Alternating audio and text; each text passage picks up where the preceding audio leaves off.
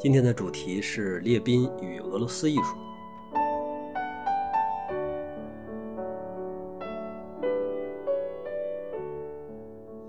有这么一个挺有意思的现象，就是关于俄罗斯艺术，我们是既熟悉又陌生。熟悉呢，说的是你肯定知道一些画家或者看过一些画，比如说列宾呢、西什金、列维坦这些画家，在中国呢都是鼎鼎大名。画呢？估计你看过《无名女子》《蒂涅伯河的月夜》《伏尔加河上的纤夫》等等。那对一个普通爱好者来说啊，能知道这么多，我觉得也算是熟悉了。陌生呢，就是我们对于俄罗斯艺术的环境、发展历程、时间节点等等这些东西啊，都是一无所知。你看，和那些文艺复兴啊、印象派啊或者立体主义比起来啊，就显得陌生了。那造成这种既熟悉又陌生的原因？是啥呢？嗨，个人观点啊，原因就是艺术和艺术史之间的区别。我们看到的艺术家或者是作品属于艺术，像教画画的老师啊、印刷品啊或者展览啊，都能为我们提供信息。但是艺术发生的原因或者是环境，它是属于艺术史的，只有那些搞艺术史论的学者以及相关专著才能给咱们提供信息。那前者是吧？我们很容易接触到，后者呢就很难。有同学可能就会说：“说老师啊，这个艺术史的书，我我其实看了不少啊，什么艺术的故事、加德纳艺术史我都看了，但是我好像没有看到写俄罗斯的，这是怎么回事呢？”原因是这样：西方人写世界艺术史里边，其实提到我们中国的也很少。这儿呢，和西方文明的自负，它肯定是有一定关系的。但是呢，它也不全是这个原因，因为对于他们来说，咱们中国也好，俄罗斯也好，都属于民族艺术。写世界艺术史，不能每个民族艺术都说，那就没完没了了，对吧？所以作者呢，只能是以今天的世界为结果，然后呢，往前找这个结果发生的原因，然后在诸多原因里边找到那些最关键的，把它们写下来。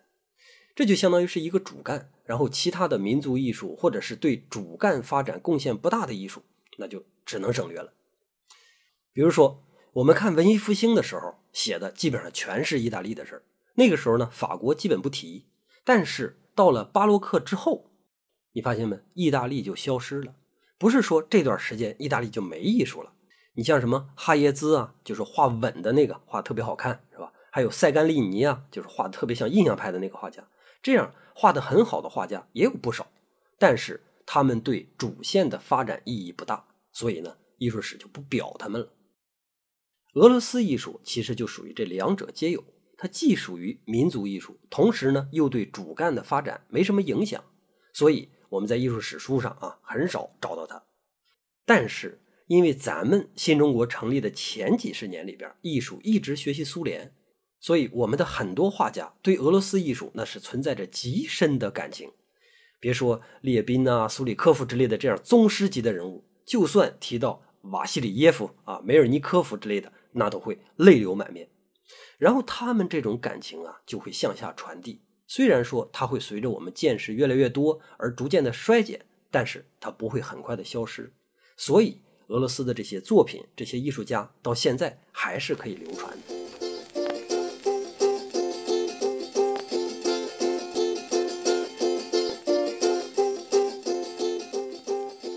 好了，那前一个问题说完，接下来又有这么一个新问题：俄罗斯它同样属于欧洲，为啥就对艺术史的发展没什么贡献呢？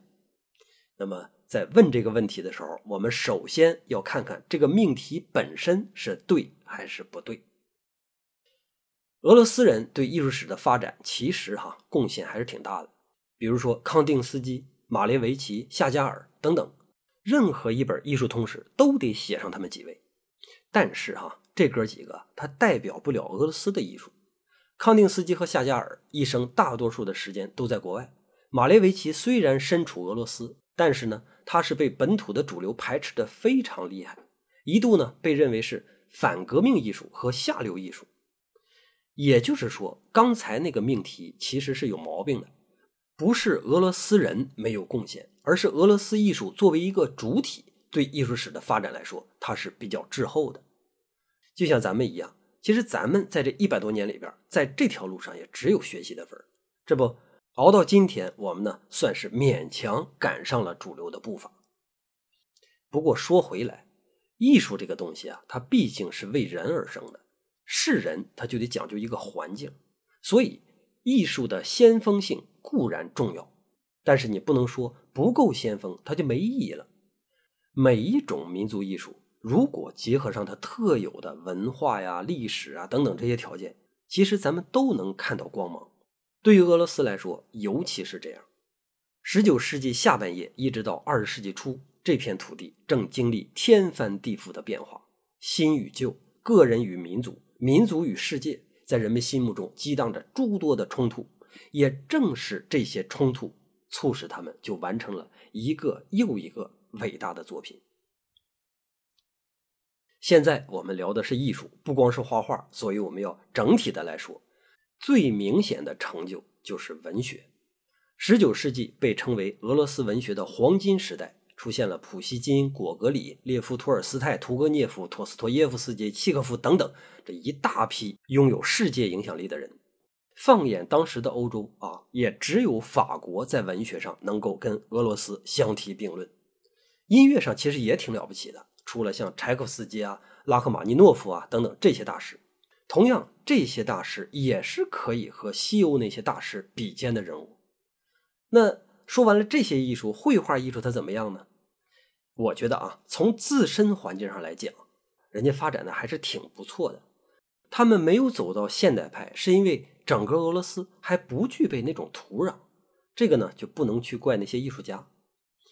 咱们说一个听起来好像很荒谬的话：现代艺术必须具备的土壤是大范围的空虚和无聊。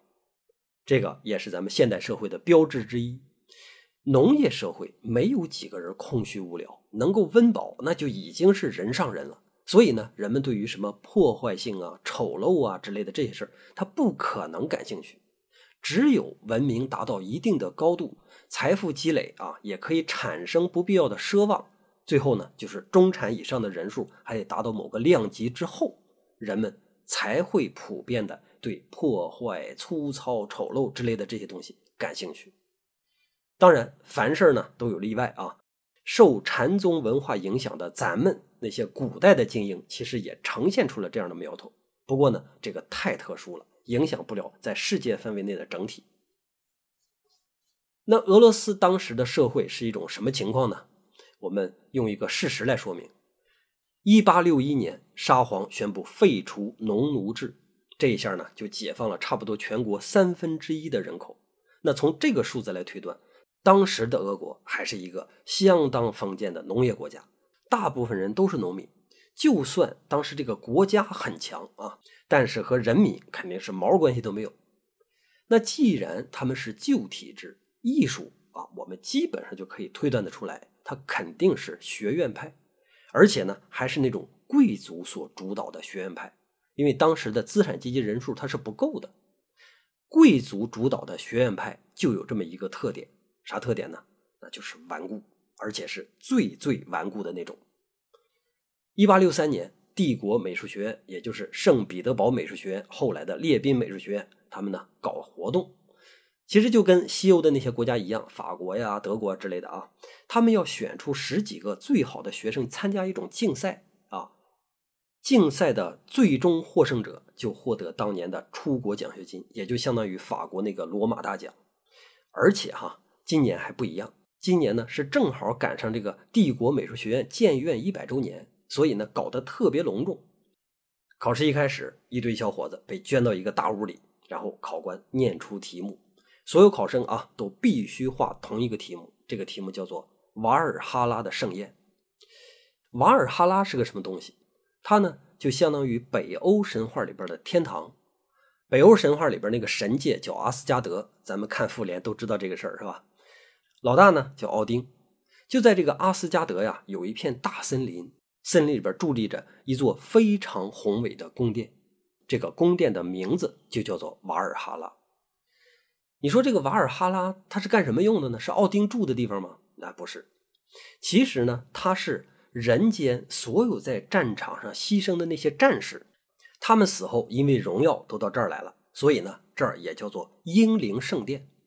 所有这些英魂们在神殿里边，每一天跟众神一起享用盛宴，然后吃饱喝足之后，再由女武神带着他们训练，好准备应对那个诸神的黄昏，也就是末日之战。那么，我们听完了关于瓦尔哈拉的介绍，你大概猜一下这道题目它的意义是什么？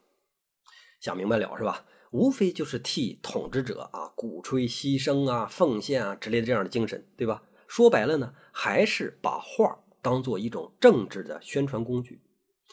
那么，按照往常来说，学生们就算是不太情愿，但是想一想啊，赢得这个奖章之后，获得那个超级丰厚的待遇，哎呀，老老实实画了得了。但是这一次，这个事情啊，就没有按照通常这么发展。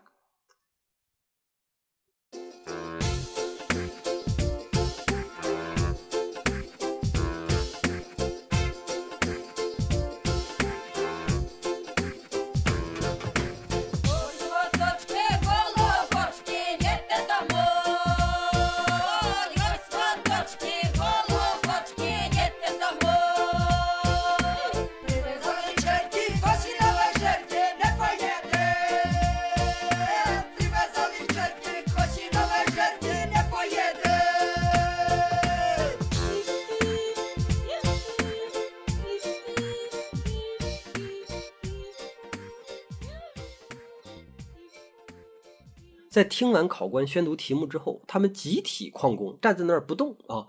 他们上诉要求自己来选择自己表现的题目。为什么学生敢这样呢？或者说为什么这一次不同呢？原因呢，是因为有一个人带头，也就是一个领袖的出现。这个人叫做克拉姆斯科伊。克拉姆斯科伊也是学生里边的一员，而且是公认画的最好的。在之前，他就已经获得过小型的金质奖章了。他呢，在学生中啊，非常的有威望，思想激进，组织能力强，行动能力更强。早在几年前，二十出头的克拉姆斯科伊就已经开始在学院里边筹建新艺术小组了。当时呢，有一个非常年轻的思想家，叫做车尔尼雪夫斯基。这个人呢，提出了两个问题：第一个，什么是美？第二个，艺术是干什么用的？然后他给出了答案。什么是美呢？美就是生活。艺术是干什么用的呢？艺术是生活的教科书。这两句话啊，基本上就相当于俄罗斯版的现实主义宣言。对于克拉姆斯科伊来说，这两句话那就跟惊雷一样。原本在自己心里头隐隐约约，但是又说不出来那个话啊，好像漆黑的天空突然间就被那个闪电照亮，一切看的是无比的清晰。学院里的教学那是又沉又腐，早就严重的脱离时代了。年轻的学生们那都是迫切的想找到一个新的方向来表达自己真正关心的事物。于是就在克拉姆斯科伊的带领下，彼得堡艺术小组成立了。大家都有一个共同的想法，什么想法啊？那就是深入生活，创造属于当代俄罗斯的艺术。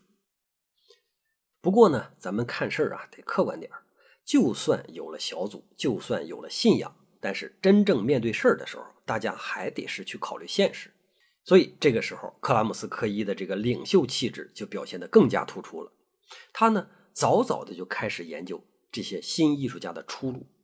就在五九年的时候，他试着做了一次群展，这个群展比印象派的那个独立展览还要早十几年。虽然说这个群展最终的销售情况不咋地，但是呢，也获得了一些好评。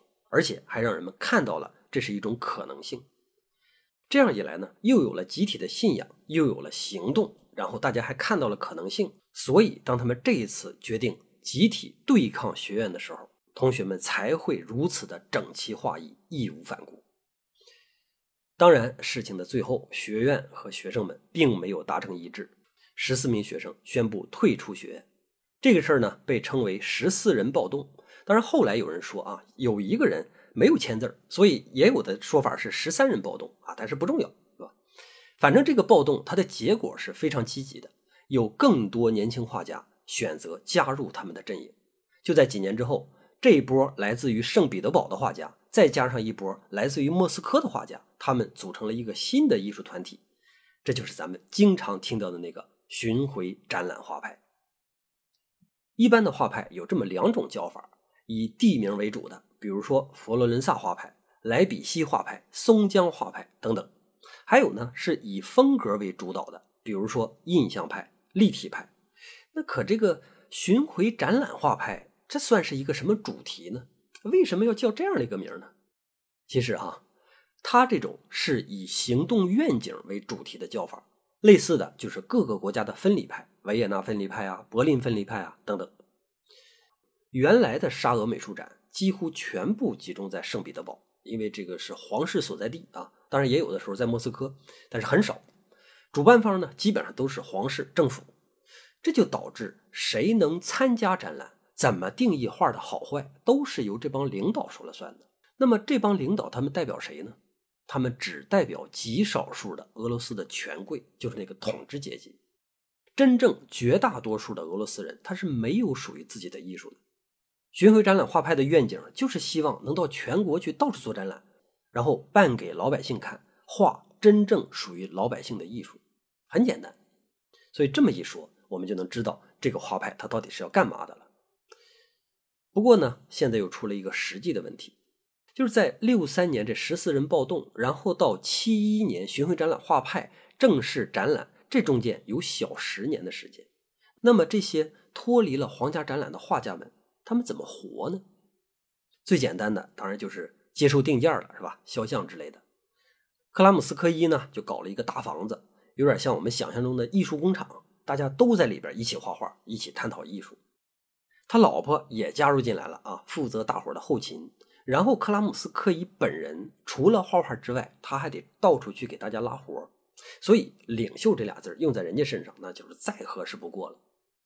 但是由于这群没有拿到文凭的画家，他们的名气不算是很大，就算是跑断腿拉到的活也不多，所以除此之外，他们必须还得找到额外的营生。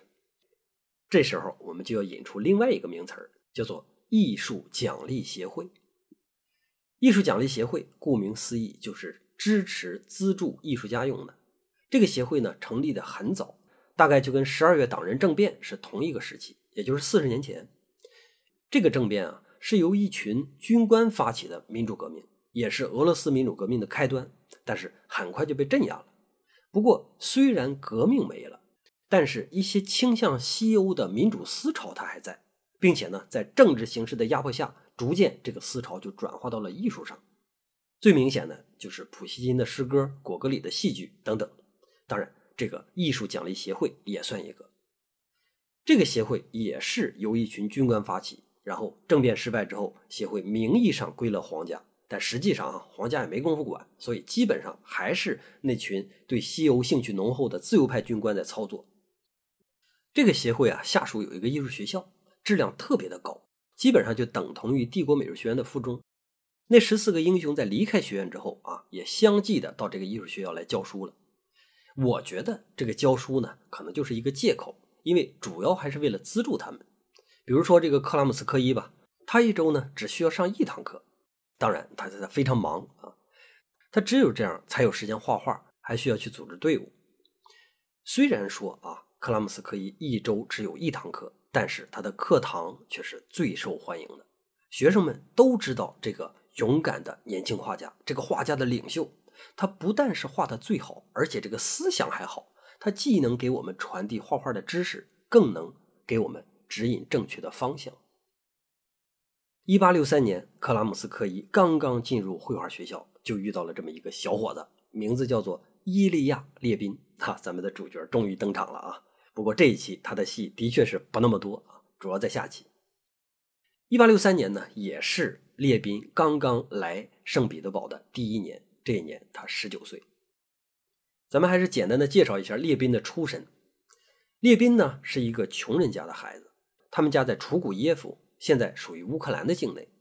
楚古耶夫是沙俄帝国的几个哥萨克军屯区之一啊。如果你看过《静静的顿河》。或者说你听过李野墨老师播讲的这本书，那么你肯定对哥萨克这个名不会感到陌生。简单来说，哥萨克呀就是一群这个散装的游牧民族吧。因为呢，他们打仗比较厉害，所以就被沙俄啊给改造成了专业的骑兵团，祖祖辈辈都当兵，打仗了就去卖命去，不打仗就继续游牧。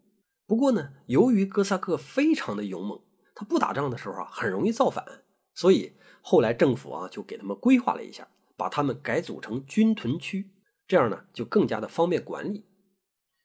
军屯户的社会地位那是非常低的，比农奴啊稍微的高那么一丁点大多数人都生活的非常悲惨。列宾家一开始还算稍微好一点的，因为他爸呢做贩马的买卖，然后他妈开了一个客栈。在楚古耶夫这个小地方，他们活得还算是比较舒服的。这就是为什么一个军屯户的孩子他能够学画画的原因。列宾从小就展露出对画画的兴趣，他爸呢就给他找了当地最好的画家。但是这个画家他是画圣像画的。我们想一想啊，圣像画在西欧那都是文艺复兴之前的事了。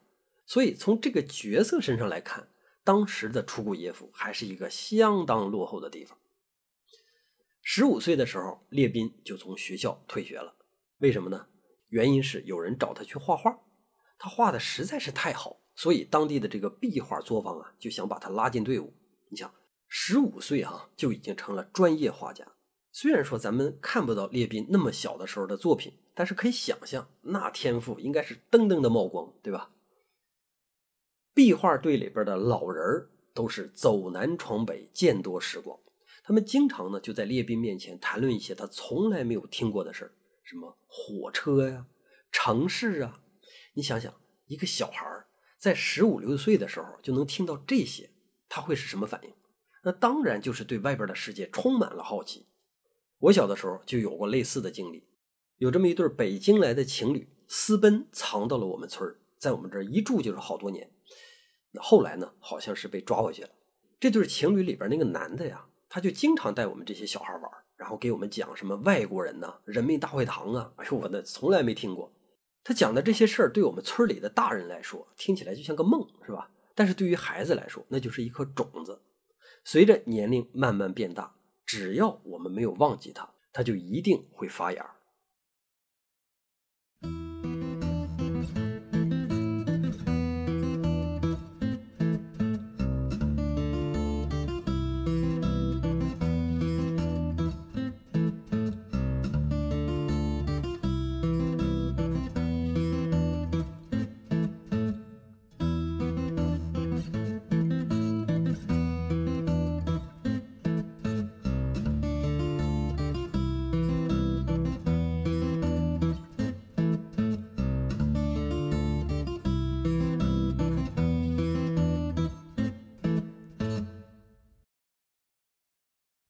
一开始的时候，列宾这颗种子也没发芽，因为他还兴奋着呢。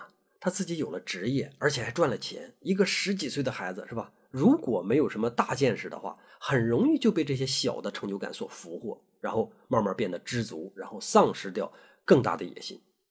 但是好在他遇到贵人了，这个贵人是一个叫做比尔萨诺夫的画家。这个人同样也很年轻。但是他已经超越了列宾原来的那个老师，现在他被公认为是楚古耶夫地区最好的画家。还有人啊，干脆把他称作为楚古耶夫的拉斐尔。你想多厉害吧？比尔萨诺夫经常跟列宾谈自己的梦想，那就是到帝国美术学院去进修，然后成为改变俄罗斯现状的大画家。我觉得，相比他教给列宾的那些技巧。梦想这两个字儿其实更加的重要。后来，比尔萨诺夫真的就被地区送到了圣彼得堡，列宾呢还和他通了很长时间的信。在信里边啊，比尔萨诺夫就一直鼓励列宾，让他来美院画画。他说：“因为你只有到了这儿，才知道自己原来是井底之蛙。”那么，看着从圣彼得堡邮来的这些热情洋溢的文字，列宾心里边那个小火苗也是蹭蹭的窜腾啊。就想着将来我赚够了钱，马上就奔赴彼得堡。可能有人会想到圣彼得堡，那路费才能有多少钱呢？为什么还要辛苦赚那么长时间的钱呢？这就是时代问题了。从楚古耶夫到圣彼得堡这段路哈，本来就很长，你得先坐马车到莫斯科，然后再倒火车，这两种票都很贵不说，这个路上他还需要吃喝，时间那么长，他不都需要钱吗？而列宾的家庭现在呢，已经完全帮不上他的忙了。他爸呢被拉去当兵，他母亲被迫去为部队干活，这些都是军屯户的义务，没有工钱。大人这一枚，家里边的生意肯定也是一落千丈。到了现在，他才意识到自己画画赚那点钱实在是太少了。就这样啊，他一直等到了十八岁，父亲回来之后，他才准备出发。可是就在他要出发之前，这个比尔萨诺夫又突然间没了消息。后来呢，他到了之后，才从老师们的口中得知，原来啊，比尔萨诺夫疯了。为什么呢？因为他刚来到圣彼得堡之后，发现那些教授都特别特别的厉害，他特别崇拜那些教授。但是他崇拜的这些教授呢，又不允许他画自己想画的东西。于是，在自己的热爱和对教授的信仰之间，他那个脆弱的灵魂就失去了支撑。传说之中，他是光着脚从圣彼得堡一路走回的楚古耶夫，并且从这之后一生再也没有碰过画笔，相当悲惨的一个人物，是吧？那么从这个角度上来讲，列宾在美术学校里边遇到克拉姆斯科伊，那真是一个非常幸运的事。克拉姆斯科伊告诉他：“你应该如何尊重自己的内心。”只有自己亲身感受到的，那才能叫做真实；只有真实的，才具有力量。那么有了这些忠告，即使他后来上了美院，他也不至于迷茫了。不仅如此，哈，克拉姆斯科伊还借给列宾很多书。列宾一开始不理解啊，说画家嘛，那画画就行了，我为什么要看书啊？你想想，他从十五岁的时候退学，他从来没有体会过看书给他带来思想上的快乐。他怎么可能能理解看书的意义呢？所以啊，一开始他跟咱们也是差不多的，一翻开书就困，一页还没看完就睡着了。但这个时候啊，偶像的力量就起上作用了。克拉姆斯科伊总是在询问他看书的感受，他不想在自己的偶像面前丢丑啊，所以呢，就只能硬着头皮去看了两本。那这么一看，哎，大门就被打开了。然后他就突然间明白了，克拉姆斯科伊经常跟他提到的那个车尔尼雪夫斯基的那句话啊：“美是思想的感性体现。”一八七零年，巡回展览画派正式成立，克拉姆斯科伊开始着手组织第一届的展览。列宾这个时候正在创作一幅重要的作品，就是我们熟悉的那个伏尔加河上的纤夫，所以呢，这次展览他没有参与。这也让他错过了第一时间见证历史的机会。就在第二年，也就是七一年年末，展览呢在美术学院的美术馆正式开幕，一共有十六名艺术家展出了他们的四十七件作品。就在开展之前，所有的这些参展者呀，都是提着心吊着胆。虽然说他们对自己的艺术是非常有信心的，但是。他对有多少人认可他们，那是一点信心都没有。那结果呢？结果哈，这次展览获得了根本就无法想象的成功。你就看门外头啊，冒着大雪排着大长队的圣彼得堡市民，哎呀，看着这个景象，不少的艺术家呢直接就哭了。报纸上支持他们的声音也非常多。有一个评论家叫斯塔索夫，他就说。这次展览就是俄罗斯民族艺术的开始。什么叫俄罗斯民族艺术？就是以前我们一直在模仿西欧，对不对？从圣像画啊到学院派，这都一直是人家西欧捡剩下的东西。这一次我们自己终于站起来了。然后还有一个人，这个人不是评论家，但他也是一个极为重要的人物。这个人呢叫做特列季亚科夫，他也是从此刻正式介入到巡回展览画派。这个人是干嘛的呢？嗯，咱们都知道。俄罗斯有一个国立特列季亚科夫的美术馆，就是这个人，他是个大收藏家。那这个美术馆就是在他的遗产的基础上建成的。我们来聊一下这次展览上几幅非常令人难忘的作品。第一幅就是克拉姆斯科伊的《五月之夜》，这个呢是根据果戈里的通俗小说改编的作品，不过在画里边。克拉姆斯科伊并没有想着如何去还原果戈里的文字内容，而是把乌克兰宁静又充满诗意的夜晚当做成了主角。你看，就在惨淡的月光下，一群白衣女妖在山间显现。这个画面的色调是非常的诡异，它既暗又亮，既灰又纯，既迷人又惊悚，既安宁又悲伤。谁也说不清这到底是梦境呢，还是现实呢？当然，也没有人明白克拉姆斯科伊到底想要表达什么。反正就是好。另外一幅重要作品呢，来自于风景画家西施金。这个时候他刚从国外回来不久，人们对他的印象还停留在当初获得大金质奖章的时候啊，就是公费出国的时候。这么多年以来啊，他对自然风光的迷恋一直都没有变过。西施金提交了几幅作品，其中有这么一幅呢，叫《桦木林》。你看画面啊，上午的阳光晒透了桦树的叶子，一条蜿蜒的小溪穿过树林，流向远方。简单的画面，纯净的色彩。西什金拥有最朴素的情感，他从来不会夸张，也不会刻意的浪漫化。他就像一个农民一样，忠诚于大自然。另外一个风景画家萨夫拉索夫和西什金就不一样了，他的画呢是充满了象征性。这幅作品也是个风景啊，叫做《白嘴鸟回来了》，这是整个展览里边最受欢迎的一幅作品。画里边是俄罗斯北方的农村，就在早春时节，大雪还没有完全融化，白嘴鸟像往年一样，不顾早春的寒冷，回到了故乡。他们在白桦树上叽叽喳喳，预示着就在不久之后，冰雪即将融化，春天即将到来。看起来这是一个自然的风光，但是所有人都知道，它不仅是自然风光，因为它饱含着俄罗斯人的期盼。艺术家当时可能还没有意识到这件事，就在他们的努力之下，属于俄罗斯人民的春天，或者说属于俄罗斯艺术的春天。哎真的就要来了。